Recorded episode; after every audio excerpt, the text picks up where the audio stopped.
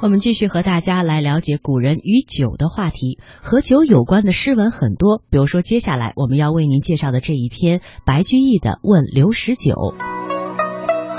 绿蚁新醅酒，红泥小火炉。晚来天欲雪，能饮一杯无？”《问刘十九》是唐代诗人白居易的作品。这首诗描写了诗人在一个风雪飘飞的傍晚，邀请朋友前来喝酒，共诉衷肠的情景。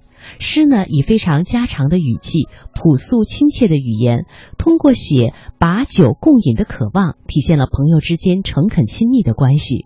这首诗大家能听得出来，非常的简练含蓄、轻松洒脱，而且诗句之间呀是意脉相通、一气贯之。这首诗只有寥寥二十个字，没有深远的寄托，没有华丽的辞藻，字里行间却洋溢着热烈欢快的色调和温馨炽热的情意，表现出了温暖如春的诗情。全诗非常的巧妙，首先是意象的精心选择和巧妙的安排。全诗表达的意思主要靠三个意象，那就是新酒、火炉、暮雪组合来完成的。绿蚁新醅酒，开门见山点出的是新酒。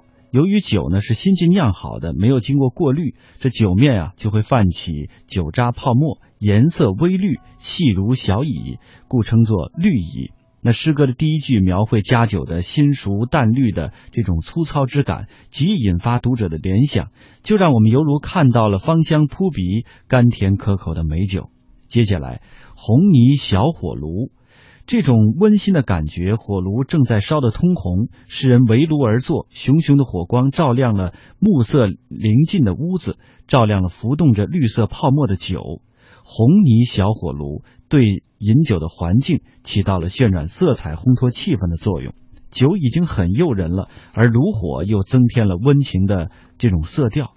诗歌的一二两句选用的是佳酒和小火炉两个极易生发性和暗示性的意象。容易唤起读者对于质朴地道的农村生活的情境联想。接下来的两句“晚来天欲雪，能饮一杯无？”在这样的一个风雪寒天的冬天里，这样一个暮色苍茫的空闲的时刻，邀请老朋友来饮酒叙旧，体现出了诗人那种浓浓的情意。寒冬腊月，暮色苍茫，风雪大作。家酒新熟，炉火已生，只待朋友早点到来。这三个意象连缀起来，就构成了一幅有声有色、有形有态、有情有义的图画。这期间，当然也流露出了友情的浓浓暖意和人性的阵阵芳香。通览全诗。语浅情深，言短味长。白居易擅长在生活当中发现诗情，用心去提炼生活当中的诗意，用诗歌去反映人性当中的春晖。这正是此诗令读者动情之处。《问刘十九》是白居易的一首经典的代表作。那白居易究竟有怎样的才情，有怎样的人生？他的诗歌有怎样的魅力呢？接下来我们来听南京大学的莫立峰教授为我们做的解读。有一个很有名的传说，传说白居易十七八岁的时候到长安去，见到了当时著名的诗人顾况。顾况是大诗人，当时很有名。顾况一看来了一个年轻人，一听说他的名字叫白居易，顾况就大笑起来。顾况说：“长安米贵，巨大不易。”什么意思呢？就说长安的物价非常昂贵，米都很贵，吃饭都成问题。你说居住容易吗？你要买房子住、租房子住不容易。你的名字怎么叫居易？哎，居住很容易。他大笑起来。当然，白居易的名字不是居住很容易的意思啊，不是说居易就是居住很容易。大家更不要把这个名字跟他的姓联系起来，说白居很容易，白住人家房子很容易，更加不是了。白居易的名字有其他的意思。古代的读书人、书香门第，给男孩子起名字，女孩子名字随便一点。给男孩起名字，一般都是从经典里面来的，就是儒家经典里面有什么字才取这个名字。所以，白居易“居易”这两个字啊，是从《礼记》的《中庸》里面来的。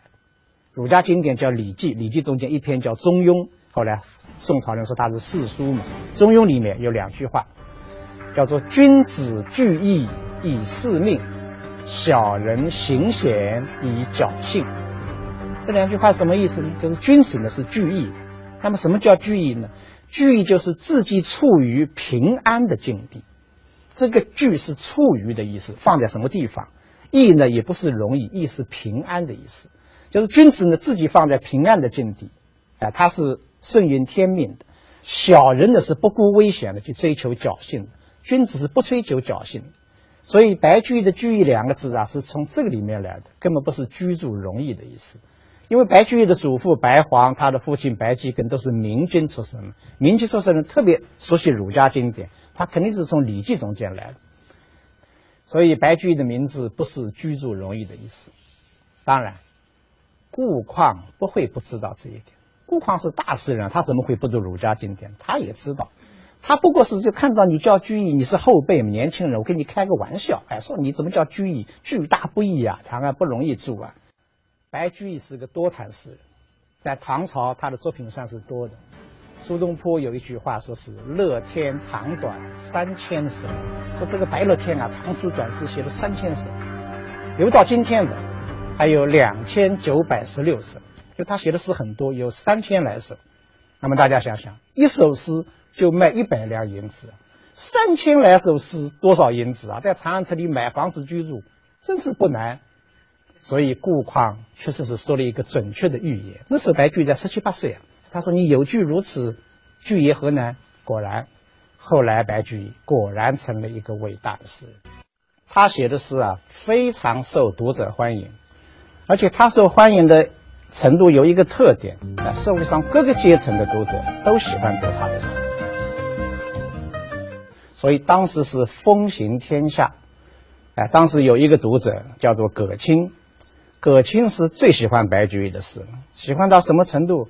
他这个人纹身，他的身上、身体上面刺了很多的字，都是刺的白居易的诗，啊，到处都刺满了，所以可以说是白居易的一个超级粉丝啊。那么，在白居易去世五十年以后，晚唐有一个人叫张维，张维写了一本书，叫《诗人主客图》。他这本书是什么内容呢？他就是说有一些大诗人，这个大诗人是某一种诗歌风格的代表，就这种风格他写的最好啊，他是一个领导人。比如说孟郊，同样也是中唐诗人。孟郊在这本书里就被称为是清奇撇苦主，就他是清奇撇苦这样一种风格呢。孟郊写的最好。那么我们看看张维这本书里面称白居易是什么主？就是其他的大诗人都是一种风格的主，唯独白居易称他为广大教化主。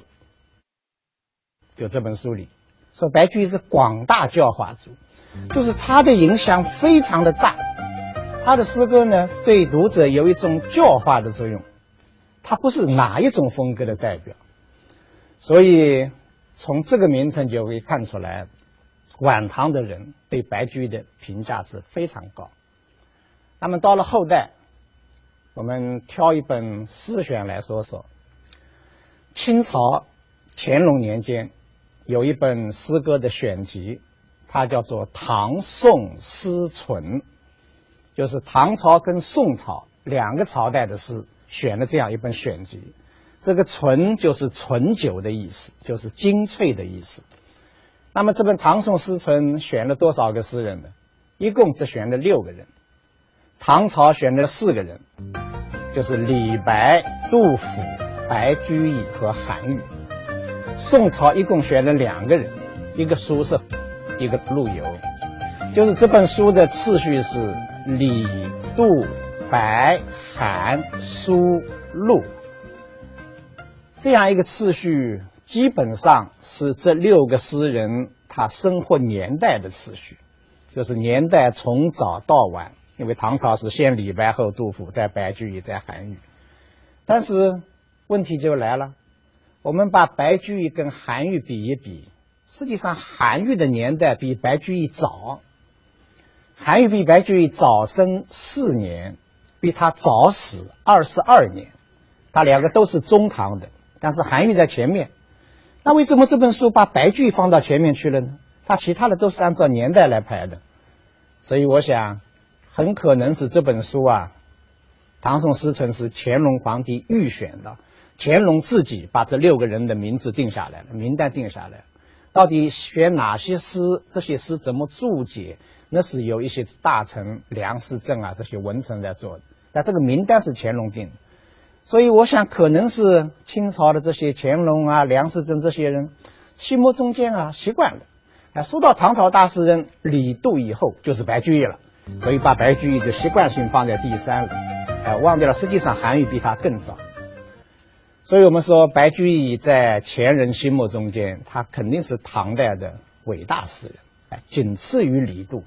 在公元八百十五年，就是白居易四十四岁的那一年。他被朝廷贬为江州司马，那么从一个朝廷里的人称内相的翰林学士，一下贬到一个离长安很远的地方去当一个闲差司马，白居易的心情非常的失落，而且他是因为忠于朝廷才受到打击的，所以心里又感到很冤屈，所以当白居易离开长安。在飒飒的秋风中间奔赴江州去的路上呢，他心情非常不好。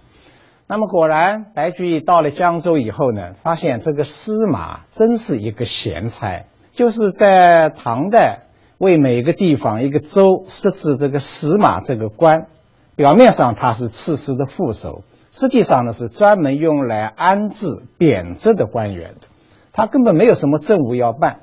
白居易在江州一共待了三年半，应该说基本上是无所作为。他也不能有所作为，因为这就是个闲差，不容他有所作为。而且他的心情也不好。江州时期是白居易的人生观的转折时期，在那以前，他在政治上面奋发有为，非常的要强，很积极。在那以后，逐渐的转向消极，不再写那样的锋芒毕露的奏书了，也不再写讽喻诗。但是白居易在江州的三年半，是不是毫无意义的度过的呢？也不是，他在那里写出了《琵琶行》。白居易在江州时候，因为江州就在庐山脚下，离庐山很近，他在庐山。修建了一个简易的别墅，他给他起名为庐山草堂。这个建筑，白居易本人是对他非常喜欢，他一有空闲就到那里去居住一下。即使当他后来离开江州以后，他还是非常怀念这座庐山草堂，再三的在他的诗歌中间怀念他。可是物质形态的纪念物，就是建筑物。随着时间的流逝，它总要损坏，总要消失的。所以等到一千多年以后，白居易的庐山草堂还在吗？早就不在了，什么都没有了。物质形态的建筑物很容易毁坏，但是白居易在江州还留下了另外一座跟他有关的建筑物，他却一直保持到今天。这就是江边上人的一座琵琶亭。